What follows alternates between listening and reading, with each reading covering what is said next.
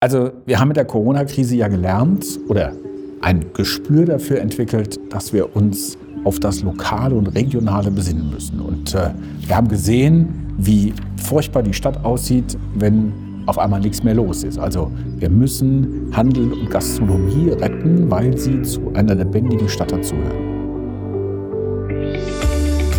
Herzlich willkommen zu Hör mal Marburg, der Podcast der Universitätsstadt Marburg. Wir erinnern uns an geschlossene Geschäfte, eine gespenstisch leere Innenstadt. In dieser Folge von Hör mal Marburg geht es um den durch Corona schwer gebeutelten Einzelhandel. Oberbürgermeister Thomas Spieß berichtet von einer neuen Werbekampagne, die Menschen zum lokalen Einkaufen anregen soll. Nicht nur einkaufen kann man in Marburg, es gibt auch vielseitige Freizeitmöglichkeiten. Am Ende dieser Folge gibt es noch ein paar Tipps für die Herbstferien. Hier ist für jeden was dabei. Doch nun erstmal zurück zum Einzelhandel und zur aktuellen Lage. Zu Beginn haben wir mit Christian Großmann von Siebert Augenoptik und Hörakustik gesprochen. Er ist seit Jahren im Werbekreis Nordstadt aktiv und erläutert uns, wo aktuell der größte Schmerz des Einzelhandels liegt. Ich denke, da fallen mir sehr schnell Begriffe ein wie Wertschätzung, Selbstverständnis auch einer Stadtgesellschaft, vielleicht auch Selbstverständnis des Handels. Arbeitsplätze im Einzelhandel sind per se heutzutage nicht so hoch attraktiv, einfach wegen der Arbeitszeiten, aber eben auch ähm, über das Thema Preise, was ist es wert, was ist Beratungsleistung wert. Mitunter kaufen sie eben, ich sag's mal, ein Schmuckstück nicht beim Juwelier, sondern bleibe in der Nordstadt gerne bei der Familie Semmler als alteingesessener Juwelier. Es ist dieser persönliche Kontakt, der eine Rolle spielt. Aber dass auch ein Bekenntnis zu dem, ich sag's mal, wir in Marburg sich auch eben spürbar auf den Einzelhandel auswirkt. Glauben Sie, dass diese Hilfsmodelle, Marburg-Liebe, Gutscheine, dass auch ähm, ja, ein gewisses Verantwortungsgefühl für den Einzelhandel, glauben Sie, dass das dem, der Kundenorientiertheit von Online-Händlern was entgegensetzen kann? Zunächst glaube ich einfach mal, dass das analoge Leben von Mensch zu Mensch immer das Richtigere, das Bessere, das Erstrebenswertere, das Nachhaltigere sein wird. In dem Moment, wo es der analoge Handel ist, hat man einfach bessere Chancen, was so Grundbedürfnisse einfach auch des Menschen nach Miteinander, nach ähm, Fühlen, Schmecken, Riechen und so weiter ist. Diese Chancen hat man natürlich. Auf der anderen Seite wird natürlich im Bereich digital ähm, einfach die Informationsmenge, die Ordnung der Information, die eigenbestimmte, der eigenbestimmte Umgang mit Informationsbeschaffung, der wird immer im Vorteil sein. Das heißt also, nutze Möglichkeiten, die das online-basierte oder das, das, das digitale Medium grundsätzlich bietet versuche es aber eben mit der Persönlichkeit, mit der Aura, mit der Ausstrahlung, mit dem ganzen Drumherum zu verbinden.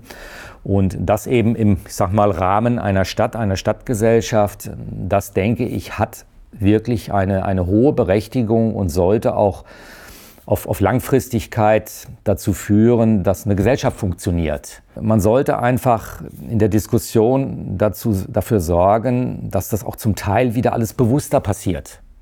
Und ich glaube, dass das auch eine Stabilität innerhalb einer Gesellschaft mittelfristig hervorruft, wenn wir uns alle als Teil des Ganzen empfinden.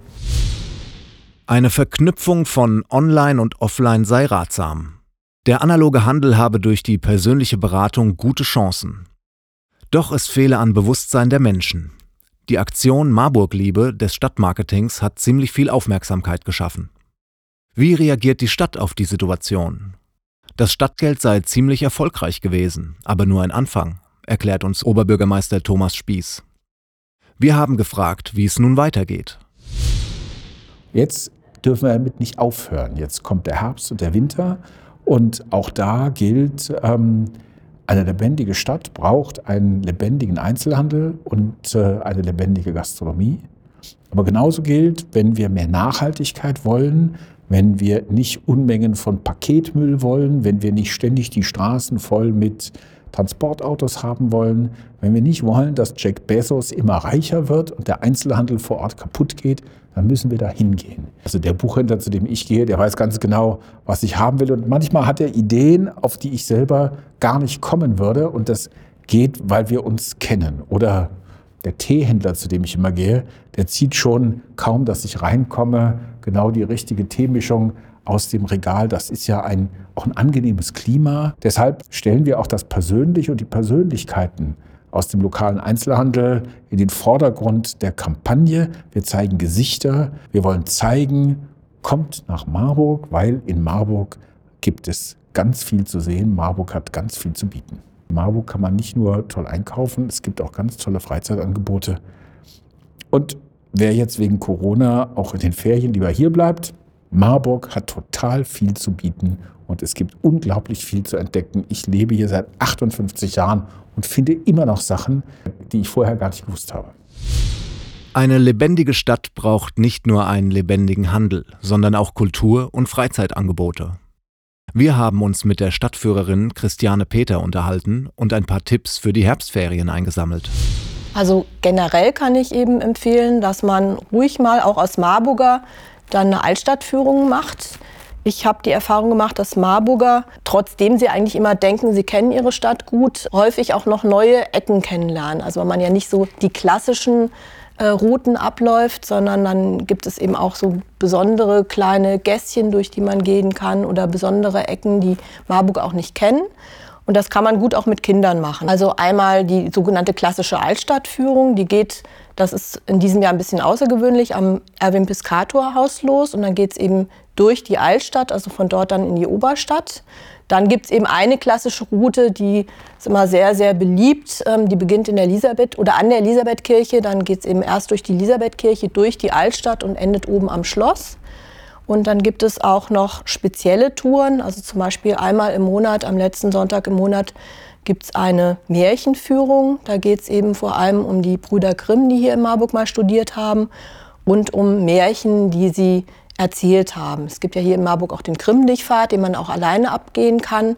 Aber da geht es dann nochmal spezieller um ähm, Märchen und den Zusammenhang mit den Brüdern Grimm. Ich würde immer die Oberstadt empfehlen. Auch für Kinder gibt es da viel. Also sehr beliebt ist zum Beispiel am Plan die Murmelbahn. Da würde ich dann Eltern empfehlen, die vielleicht mit ihren Kindern einfach mal durch die Oberstadt laufen, auf jeden Fall Murmeln mitzubringen oder kleine Bälle. Und ähm, da kann man sich sehr schön hinsetzen, man kann Picknick machen.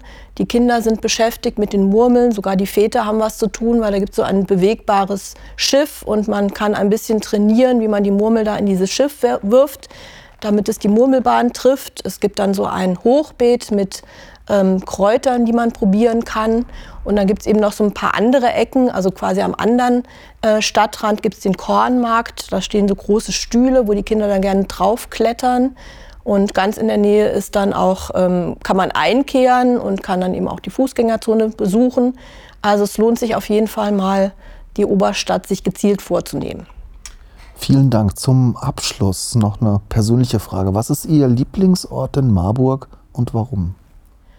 Ja, Lieblingsort ist ja immer ein bisschen schwierig, aber ich bin sehr, sehr gerne am Plan, also der Ort, wo sich auch die Murmelbahn befindet, weil man da so einen tollen Blick hat ähm, auf das Schloss.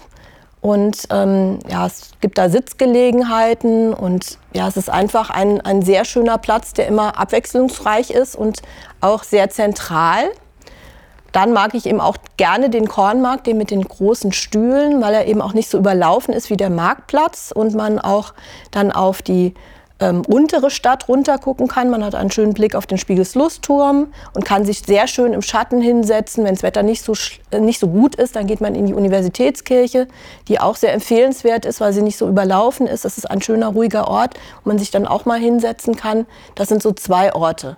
Und sehr gerne spazieren gehe ich im Heiligen Grund. Das ist ähm, von Ockershausen aus gesehen, also von der Matthäuskirche, läuft man in den Heiligen Grund. Das ist so ein ähm, ein Gebiet am Hang zwischen Stadtwald und Ockershausen. Da gibt es einen Apfellehrpfad, dann gibt es auch einen Kirschlehrpfad, also wenn die Kirschen dann äh, reif sind. Und da kann man ganz, ganz toll spazieren gehen und kann dann auch, ja, auch mit Kindern Picknick machen. Das ist so ein Highlight für mich.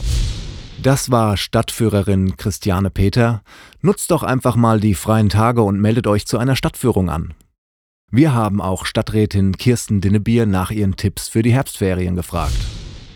Frau Dinnebier, geben Sie mir noch einen Freizeittipp Tipp für die Herbstferien? Für die Herbstferien empfehle ich die, den Krimlichtpfad durch die Stadt Marburg, verschiedene Märchen entdecken, wie zum Beispiel das tapfere Schneiderlein, die Fliegen am Rathaus oder am Marktplatz oder den Schuh von Aschenputtel am Schloss und zum Abschluss eine leckere Waffel am Bootsverleih.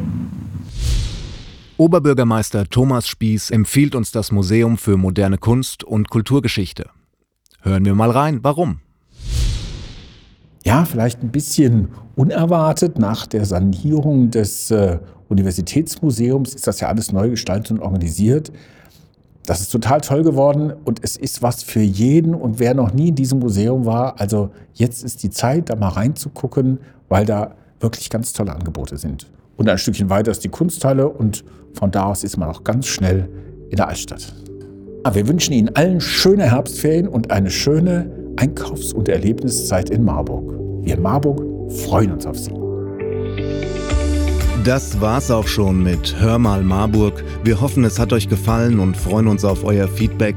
Schreibt uns doch einfach eine Nachricht und abonniert diesen Podcast. Empfehlt ihn Freunden und Verwandten. Ihr findet uns auf www.hörmalmarburg.de oder auf allen gängigen Podcast-Plattformen. Also, wir hören uns in zwei Wochen, wenn es wieder heißt Hör mal Marburg, der Podcast der Universitätsstadt Marburg.